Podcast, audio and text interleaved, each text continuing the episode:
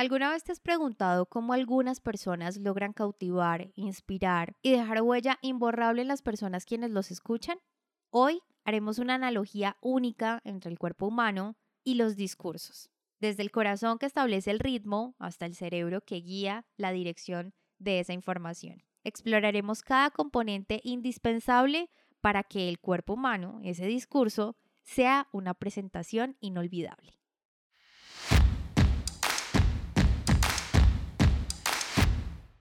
Bienvenidos al podcast En Prosa, un espacio donde analizaremos cómo mejorar tus habilidades comunicativas. En este podcast, En Prosa, te ayudamos a que no seas más el tímido del grupo, que te conviertas en todo un líder y no se te dificulte expresar tus pensamientos en el momento y la manera adecuada.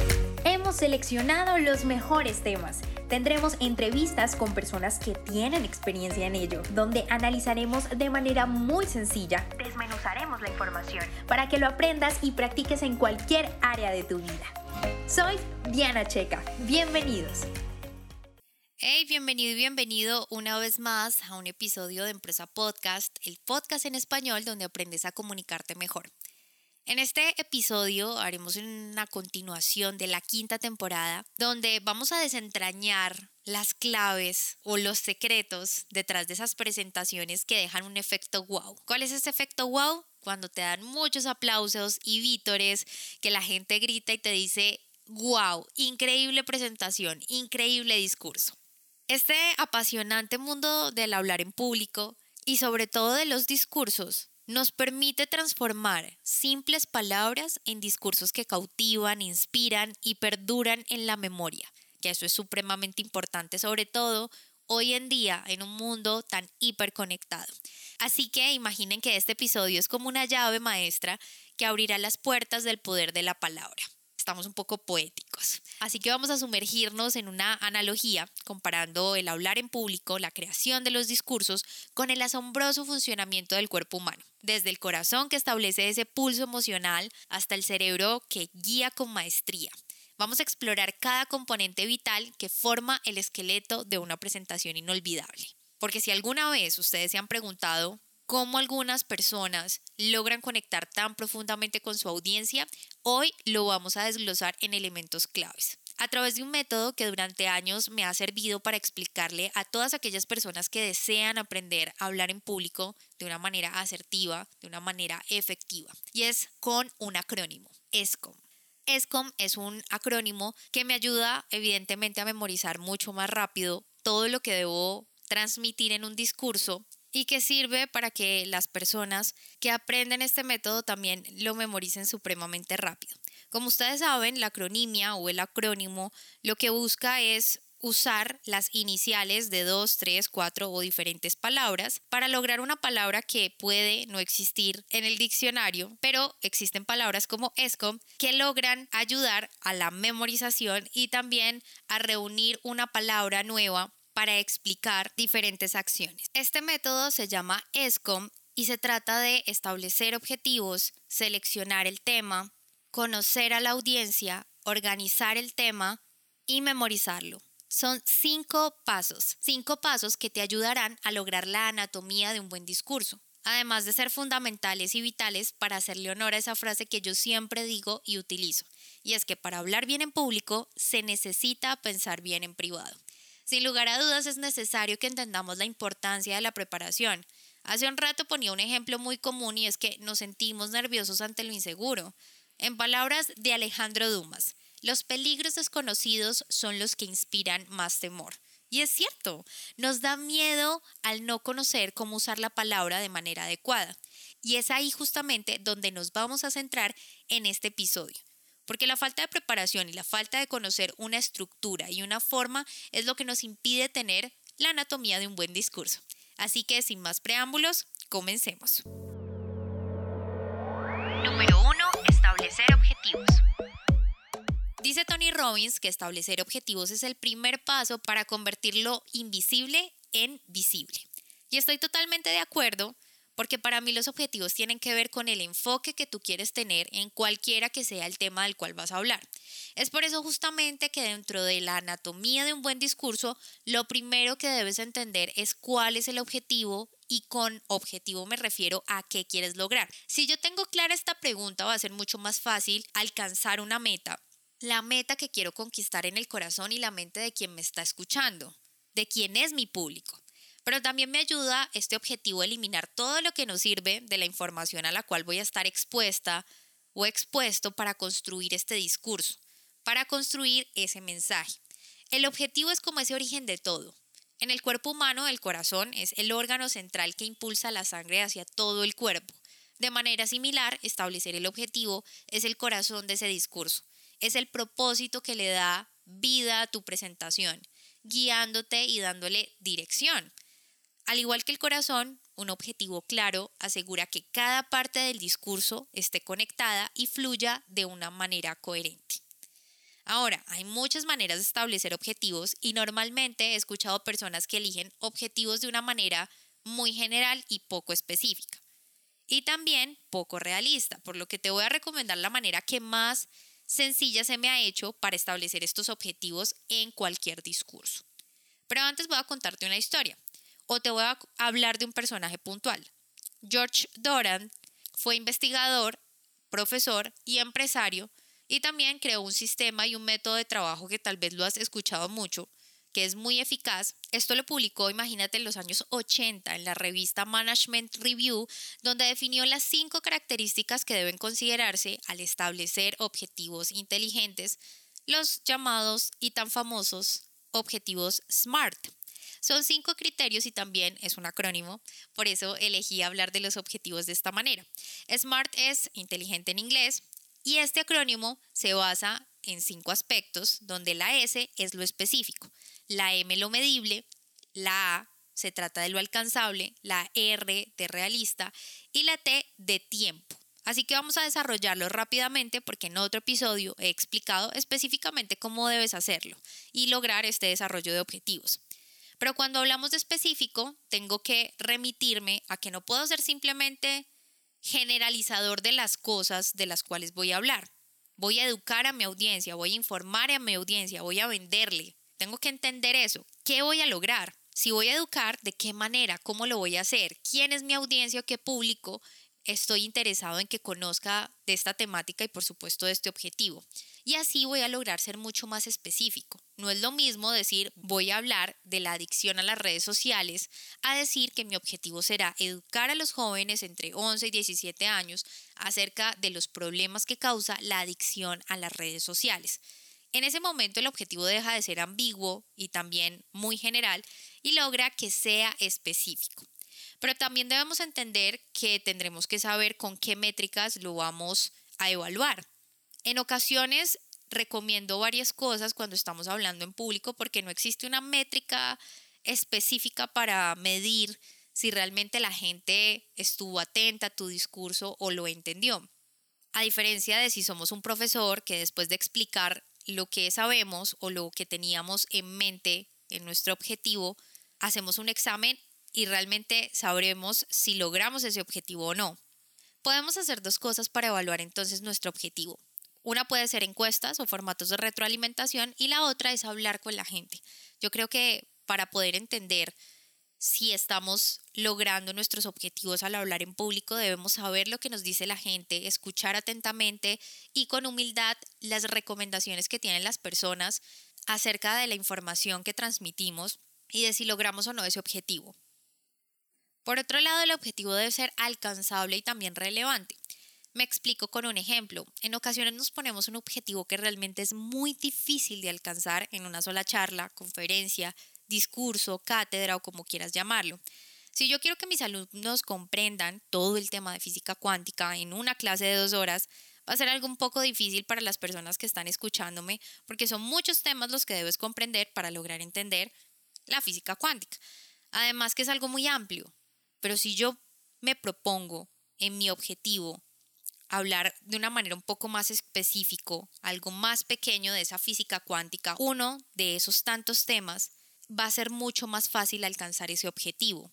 Ahora bien, el objetivo también debe ser realista. Cuando hablamos de la palabra realista, nos remitimos a que así voy a tener los recursos necesarios para que ese objetivo se logre. Si yo voy a hablar del aborto en la asociación Provida o en la Fundación Provida, va a ser muy difícil de que ese objetivo se logre. Estamos hablando del aborto en la asociación que defiende la vida. O si voy a hablar de la importancia de las carnes rojas en una convención de veganos y vegetarianos. Creo que el chiste se cuenta solo, así que tengo que tener muy claro que mi objetivo sea alcanzable y realista para no cometer ese tipo de errores, porque si no va a ser muy complicado de que mi discurso logre conectar y transmitir el mensaje que yo quiero. Además que se me olvidaba apuntar algo más ahí, y es el sentido común. El tema de establecer objetivos inteligentes nos hace centrarnos mucho en el sentido común. Al momento de ser específicos, al momento de lograr que esos objetivos sean alcanzables y realistas, estoy trabajando netamente el sentido común. Pero hay un elemento más, que sea posible en el tiempo. Cuando hablamos de esto es porque siempre decimos que una meta debe tener un tiempo y cuando hablamos de un discurso no me refiero al tiempo o la duración de tu discurso o tu charla. No es la duración precisa de lo que hablamos en este tiempo, sino que realmente sea posible con el tiempo que tengo lograr ese objetivo. Cuando hablábamos del ejemplo de la clase de física cuántica, si yo soy ese profesor que quiere que mis alumnos entiendan todo acerca de la física cuántica en dos horas, va a ser muy complicado y no voy a lograr o no voy a hacer posible en el tiempo este objetivo. Así que necesitaré mucho tiempo que ellos tengan cierto conocimiento para lograr entrar a todo lo que significa la física cuántica. Aquí no se trata, como te digo, de la duración como tal. Aquí se trata nuevamente de tener sentido común y entender que si tengo 15 minutos, una hora o dos horas, si mi objetivo es posible en esos 15 minutos, está perfecto. De lo contrario, es mejor replantear el objetivo. El tema. En este caso, el tema responde a una pregunta y es ¿de qué hablar? Responder esta pregunta sin duda es lo que nos va a dar la sustancia para lograr ese objetivo. Y dije sustancia porque debe tener eso, sabor. No puede ser algo que incomode. Aquí vamos a aprender cómo seleccionar información que nos permita transmitir un mensaje sin necesidad de dar rodeos, de ir a nuestro objetivo con una o varias temáticas que nos permitan lograrlo. Y para que sea mucho más efectivo este punto, también debes preguntarte si cada una de las temáticas que vas a usar en tu discurso te van a ayudar a cumplir ese objetivo o no. De lo contrario, es mejor desecharlas o eliminarlas por completo. Usualmente, y lo que pasa aquí es que el tema está íntimamente relacionado con el objetivo. Nos planteábamos hace rato este, educar a los jóvenes entre 11 y 17 años acerca de los problemas que causa la adicción a las redes sociales. El tema podría ser o las redes sociales en sí o las causas de la adicción a las redes sociales. Ahora bien, siguiendo con esta analogía de la anatomía del ser humano con respecto al discurso, podría decir entonces que así como el cerebro controla y organiza las funciones del cuerpo, seleccionar el tema es la mente maestra detrás de la presentación. Es la base desde la cual se desarrolla todo. Un tema bien elegido es como un cerebro saludable, capaz de procesar información y comunicar ideas de manera efectiva. Es por eso que cuando ya tengas el tema, es necesario recopilar toda la información que tengas a tu alcance, en tus manos, en tu mente y tu corazón para que puedas construir ese discurso. Y cuando me refiero que debes recopilar todo lo que tengas a la mano, incluyendo la mente y el corazón, es porque no solo de datos vive el hombre, necesitas también contar historias, conectar con esa audiencia y justamente por eso tengo cuatro preguntas que te van a ayudar y servir muchísimo para lograr que tus discursos sean efectivos. La primera pregunta es pensar en lo que sabes.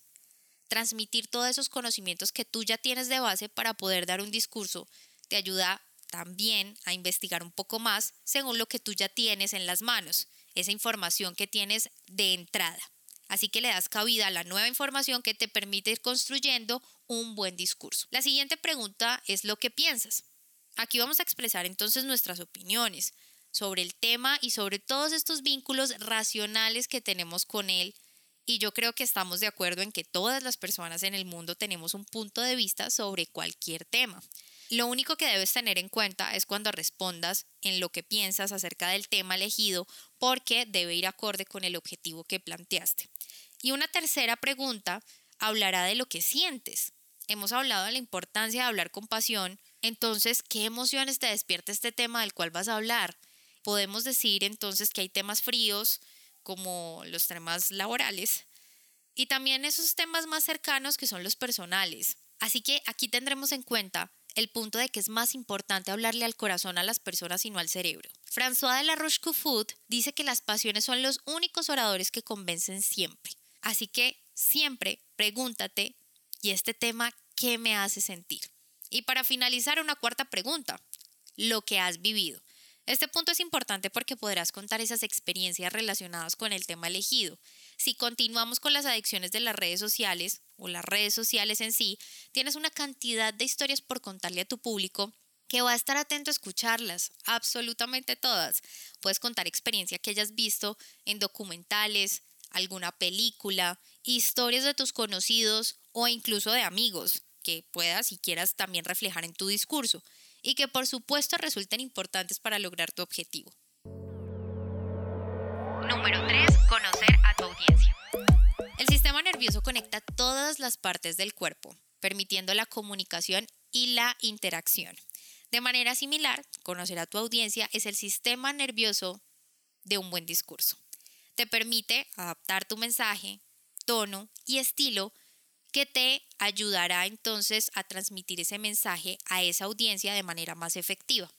Al entender sus necesidades, puedes ajustar esa presentación o ese discurso para que resuene con ellos y vas a crear una conexión mucho más fuerte. Podemos hablar muchas veces de un mismo tema, pero no siempre será igual. ¿Qué es lo que cambia entonces? La pregunta siguiente que debes hacerte para que esa anatomía del buen discurso sea efectiva es a quién voy a dirigirme. La respuesta a esa pregunta sin duda va a ser a mi audiencia. Eso hace que tu discurso, a pesar de ser la misma temática, de tener el mismo objetivo, sea diferente. Cuando nos expresamos ante un público, ante una audiencia, y con esto me refiero desde una conversación uno a uno hasta públicos de cientos y miles de personas, debemos buscar la satisfacción de esa audiencia que está hablando con nosotros, no la de nuestro ego. Si bien nosotros estamos parados al frente, los protagonistas son todos aquellos que están sentados con sus ojitos viéndonos, bien sea en una reunión de trabajo o en un auditorio. Así que debemos conocer a nuestra audiencia, su nivel socioeconómico, sociocultural, el promedio de edad, si solo serán hombres o serán mujeres, qué esperan, qué desean, por qué están ahí sentados escuchándote y un largo e infinito etcétera. La idea es que ellos sientan que los incluyes en tu discurso, que todos encuentren un identificador contigo, con lo que hablas y transmites. Así que hay que conocerlo observando a las personas a las cuales vas a hablarles, pero también preguntando todas estas características que te nombré.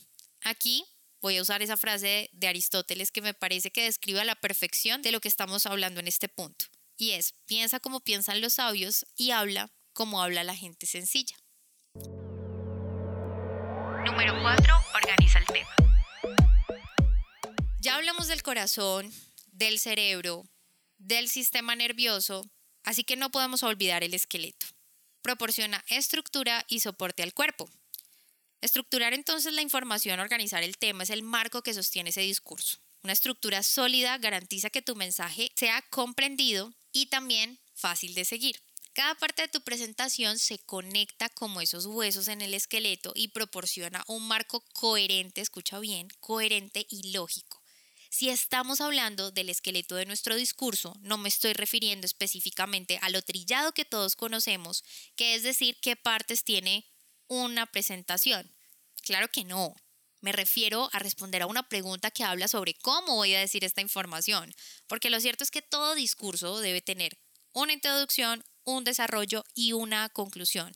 Esto es imbatible, lógico y todos lo sabemos. Así que en ocasiones el orden o el organizar el tema se hace un poco innecesario a pesar de conocer la premisa de que ya hablamos de las partes del discurso. Y esto se da curiosamente porque cuando conocemos la información pensamos que no necesitamos más.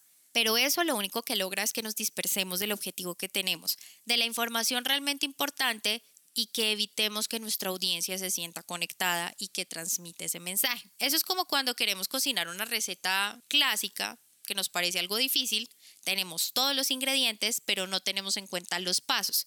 ¿Por qué? Porque ya creemos que tenemos dominado los ingredientes y la receta.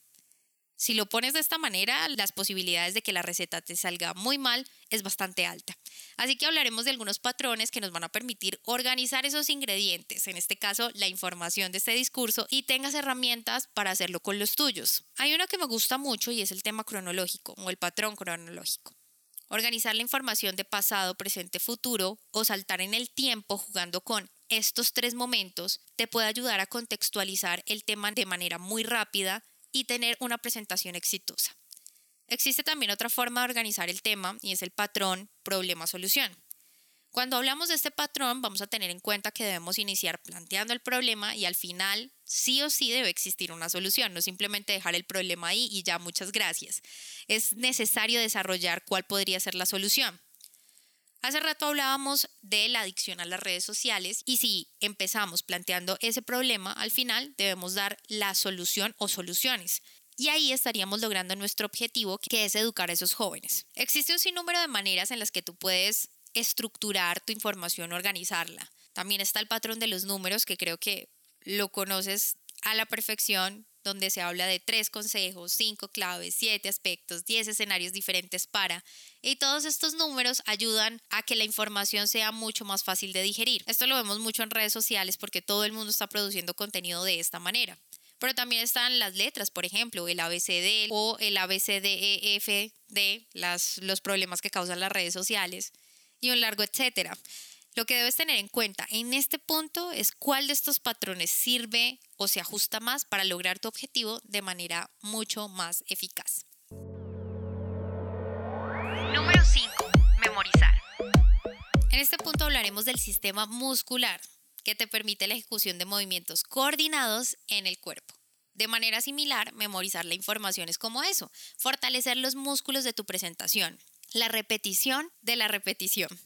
La práctica y la memorización te permiten realizar tu discurso con confianza y fluidez. Como los músculos están bien entrenados, la memorización te brinda esa capacidad de moverte con gracia y seguridad durante tu presentación. Como te digo, de arriba hacia abajo, de derecha a izquierda, de pe a pa. Para entrenar entonces estos músculos necesitamos entender una cosa. No hay que aprenderse de memoria los discursos. Bueno, pero Diana, me estás hablando de memorización o de memorizar la información. ¿Cómo así que no debo aprendérmelos de memoria? Esa es la verdad, no debes hacerlo. En su totalidad, esto es un error que todos cometemos por creer que si no nos aprendemos la información, tal cual vamos a quedarnos en blanco. Y lo cierto es que pasa todo lo contrario. Si te aprendes todo el discurso de memoria, evidentemente te vas a quedar en blanco. Por eso ya he dado una de las herramientas más importantes que debes tener en cuenta a la hora de memorizar y es la estructura o la organización del tema que hablábamos en el punto anterior pero también voy a darte algunos tips y métodos concretos para que logres memorizar tus discursos de forma eficaz y rápida. Uno de ellos es entender que debes tener en cuenta la estructura del discurso y aprenderte muy bien el inicio, desde el momento en el que saludas hasta que empiezas con la primera temática de tu discurso o el primer punto del mismo. Pero también te vas a aprender la manera en la que vas a acabar ese discurso, la manera de cerrar. Cuando ya vayas a terminar, tienes que saber perfectamente de memoria cómo lo vas a hacer para poder concretar y lograr ese objetivo. De lo contrario, vas a estar intentando aterrizar y ya va a acabar y vuelve y sube el avión y vuelve y baja y vuelve y sube y vuelve, baja. Estás como en ese punto como que la gente ya se desespera y dice, bueno, va a acabar, va a seguir, ¿qué va a pasar? Porque realmente estoy desesperándome con lo que está diciendo esta persona porque no tienes claro la manera de cerrar. Así que si te aprendes muy bien el inicio y también te aprendes el final, conociendo la estructura de arriba abajo y de derecha a izquierda, tienes en tu mente un muy buen discurso. Sin temor a quedarte en blanco, sin que se te olvide la información que tenías que dar y si lo más importante, que se te olvide o logres el objetivo que ibas a conquistar. Por otro lado, y en otro episodio ya he explicado eh, que existen métodos como la mnemotecnia y también los mapas mentales que te van a ayudar a visualizar en tu mente la manera en la que puedes memorizar esos discursos. Así que te invito a que escuches el episodio que habla acerca de memorizar los discursos. Cuando hablamos de la anatomía de un buen discurso, hablamos del cuerpo humano como un todo en la oratoria y resaltamos la importancia de la armonía y la interconexión de sus elementos para lograr un funcionamiento efectivo. Así como el corazón impulsa la sangre para mantener vivo el cuerpo, establecer un objetivo da vida a un discurso. El cerebro, al seleccionar el tema, organiza y guía la presentación de manera coherente. Conocer a la audiencia actúa como el sistema nervioso, permitiendo una comunicación efectiva. La estructura, como el esqueleto, que brinda ese soporte y esa coherencia, mientras que la memorización es el sistema muscular que te permite una ejecución fluida y segura. En conjunto, estos elementos forman un discurso sólido, capaz de cautivar y persuadir a la audiencia de manera efectiva. Al comprender y aplicar esos principios, puedes lograr presentaciones que no solo informan, sino que también inspiran y conectan con tu audiencia de manera memorable. Este método, ESCOM, que aprendimos en el episodio de hoy, me ha servido a mí, Diana Checa, su servidora, a construir discursos supremamente efectivos que les permiten a las personas recordar mi nombre, recordar esa información, persuadir y convencer. Los invito entonces a que me sigan en mis redes sociales, arroba checadiana, arroba en prosa podcast, donde voy a estar publicando información muy valiosa para que ustedes sigan en ese propósito de comunicarse mejor. Por lo pronto, tú y yo tenemos una cita en un próximo episodio. Si te gustó este podcast, compártelo. No olvides suscribirte para recibir más información www.enprosa.com y síguenos en Facebook, Instagram, Twitter y YouTube, arroba en prosa podcast, arroba en prosa podcast, para que te enteres de nuestras novedades y nuevos programas.